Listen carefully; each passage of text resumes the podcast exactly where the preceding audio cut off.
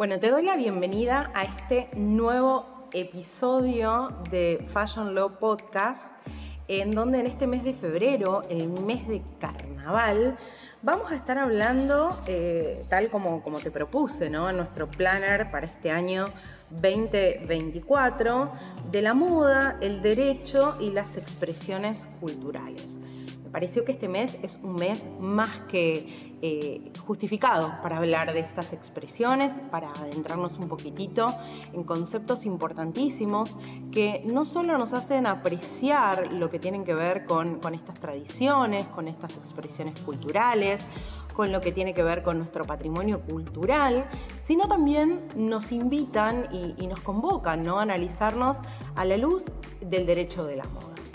Pero antes que todo tenemos que empezar por definir algunas cuestiones eh, y definirlas en el sentido de poder entender cuál es la importancia que eh, todo esto tiene. Por eso es que cuando nosotros hablamos de patrimonio cultural, nos referimos principalmente a, la herencia ¿no? propia que va a reflejar un poco el pasado de una comunidad, que este pasado va a estar mantenido hasta la actualidad y que como consecuencia de todo esto va a poder ser transmitido a generaciones futuras. Vos sabés que el 7 de octubre del año 2003 la UNESCO aprobó lo que se conoce como la Convención para la Salvaguarda del Patrimonio Cultural Inmaterial. Y en esta convención definió por patrimonio cultural inmaterial a los usos, las representaciones, las expresiones, conocimientos y técnicas junto con los instrumentos, objetos, artefactos y espacios culturales que obviamente les son inherentes, que las comunidades, los grupos y en algunos casos los individuos reconocen como parte integrante de su patrimonio cultural. Dice así que este patrimonio cultural que se transmite de generación en generación es creado constantemente por las comunidades y los grupos en función de su entorno, en función de la interacción con la naturaleza, con su historia y que a los mismos se les va infundiendo un sentimiento de identidad y de continuidad. De esta forma se contribuye a promover el respeto por la diversidad cultural y la creatividad humana. ¿Ya te empieza a sonar un poquito más de qué va todo esto en función de la moda y del derecho de la moda? Hoy en día vemos que se aprecia muchísimo el valor simbólico de los diversos elementos patrimoniales, reconociendo al patrimonio como una expresión de la identidad de las comunidades, de los países y de las culturas. Esta identidad también se entiende como la conexión con la tradición y una continuidad generacional única representa que eh, da cuenta de nuestra herencia cultural, de la herencia cultural que tenemos los distintos países del mundo. Es decir, de esta manera vamos a ver que se prioriza el significado sobre la objetivación y la mercantilización del objeto, que se valora especialmente la herencia intangible que define las expresiones culturales vivas, como son los rituales, las festividades y, por qué no, todo lo que tiene que ver con los carnavales. Es así que, en resumen, podemos hablar de la cultura inmaterial que va a estar reconocida como la guardiana de la memoria colectiva de las comunidades, preservando el legado para que esto pueda también ser conocido por las generaciones futuras, ¿sí? cuando quienes moldearon y cuando quienes dieron origen a los mismos ya no estén en este mundo. Cada grupo social de esta manera va a moldear la identidad cultural a partir de su propio trayecto, a partir de su propia historia y en base a la herencia que le haya sido transmitida socialmente. Por eso es la importancia de conservar esto. ¿sí? Eh, esta conciencia de identidad para cada comunidad cultural implica también la asimilación de una tradición que va a estar convertida en un legado que va a estar compartido por todos quienes forman parte de la misma, ¿no? Este legado va a representar las formas de vida de este grupo de humanos, de esta sociedad, eh, mientras que la identidad va a radicar en el reconocimiento de estas formas de vida específicas.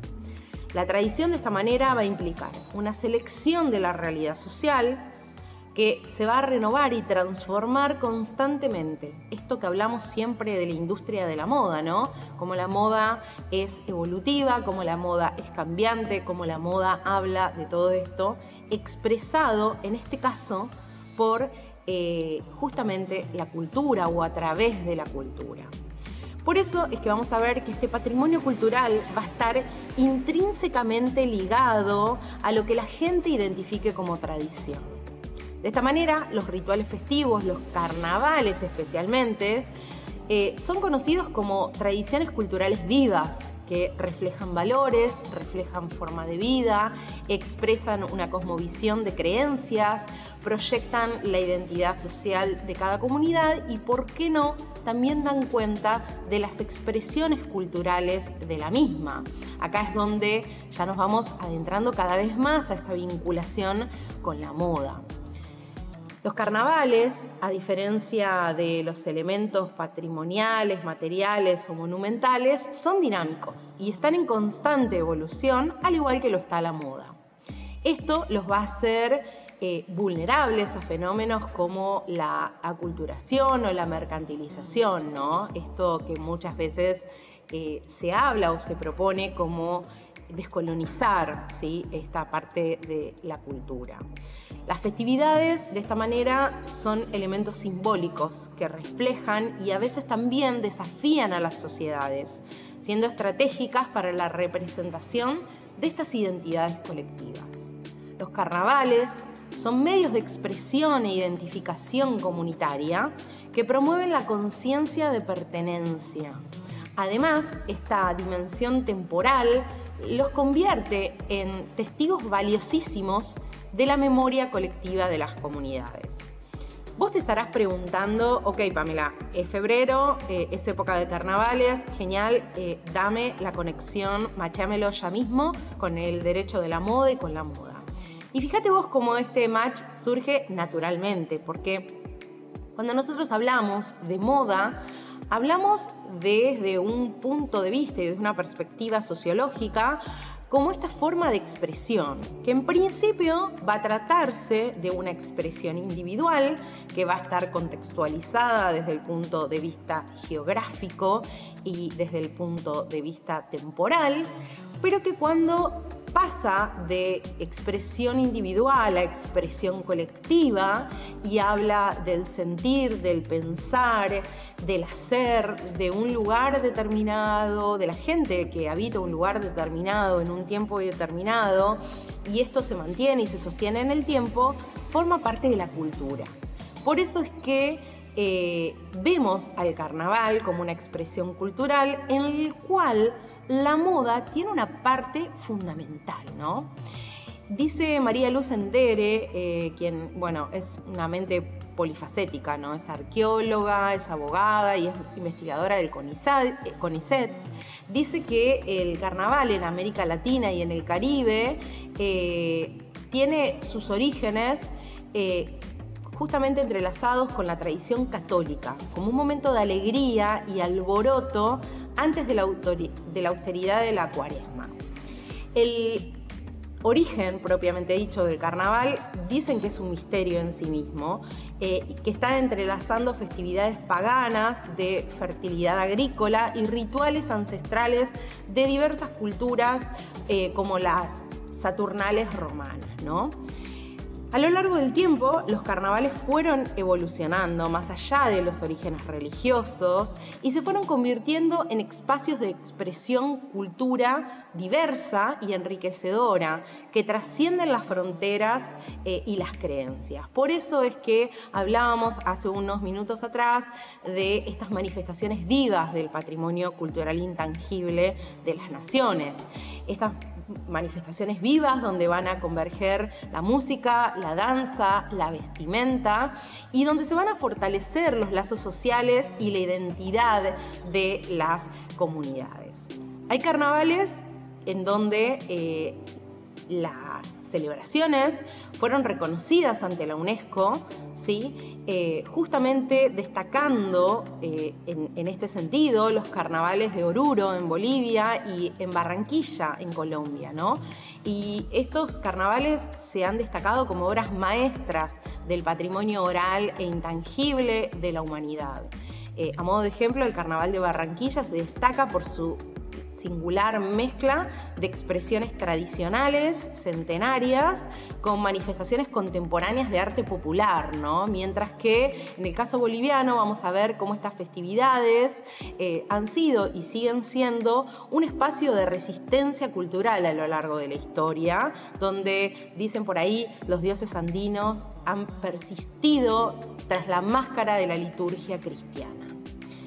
En Argentina vemos que si bien no se puede hablar de una fiesta eh, que tenga reconocimiento por parte de la UNESCO, sí vamos a ver que en un país tan amplio como, como es el mío, eh, confluyen muchas tradiciones de distintas regiones. Algunas de ellas las encontramos en provincias como Corrientes, que quizás es la provincia con más historia de carnaval, ¿no? Eh, para los correntinos, para las correntinas, el carnaval no es solo un hecho artístico, sino que es una forma de sentir.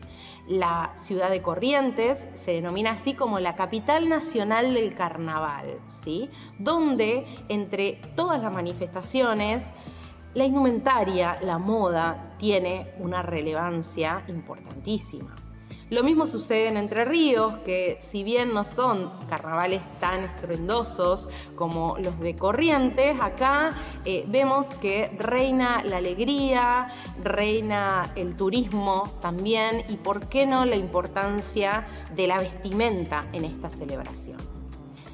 De otra manera también vemos que los carnavales del norte argentino, que se originan en la selva tropical de las provincias de Jujuy y Salta, eh, se fueron extendiendo a distintas ciudades de la región. Y si bien el de Jujuy es considerado el más popular, ya que toma las características propias de la idiosincrasia local, eh, vamos a ver que dentro de esta provincia eh, los más conocidos son los de la Puna o de la Quebrada. ¿sí?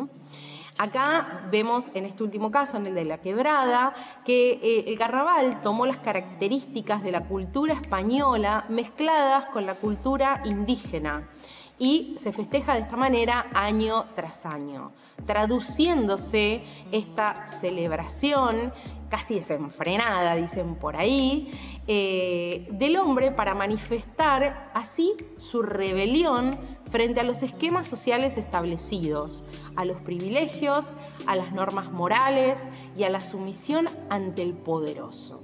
¿sí? La figura que representa al carnaval en esta zona de mi país es el diablo y él permite desprenderse de los aspectos negativos que estuvieron reprimidos durante todo el año. La música, el folclore y la vestimenta cobran una importancia trascendental en estos carnavales. Por eso es que eh, te invito a lo largo de este mes a analizar la importancia de las expresiones culturales, a analizar la importancia, en este caso, del carnaval como una expresión eh, cultural que merece no solo el análisis desde la perspectiva del fashion law, sino también desde la protección de la cultura, del sentir, del pensar y de lo que, eh, bueno, de una u otra manera transmiten las comunidades, los países a través de los mismos. Te quiero escuchar a vos si conocías toda esta información, si eh, alguna vez habías pensado el carnaval como una expresión cultural. Eh, nada, te leo eh, tanto en los comentarios por acá como en redes sociales. Te invito a que sigas todo el contenido que vamos a tener disponible durante el mes de febrero en Fashion Law Classroom, donde nos reunimos el sábado 24 de febrero en The Fashion Law Club para hablar un poco más de eh, expresiones culturales en la moda y la regulación jurídica de las mismas y también, ¿por qué no?, la necesidad de protección, ¿sí? Eh, el 28 de febrero vamos a tener el estreno de nuestro newsletter en donde vamos a hablar un poquito más de estas cuestiones. Así que nada, eh, feliz feriado de carnaval para aquellos eh, que lo celebran, para aquellos que están en Argentina eh, y celebrémoslo pensando al carnaval y sintiéndolo desde estas palabras, ¿no? como un homenaje cultural a quienes habitaron nuestro país y la región con anterioridad y como una expresión cultural de nuestro país. Te mando un beso y nos escuchamos el mes que viene.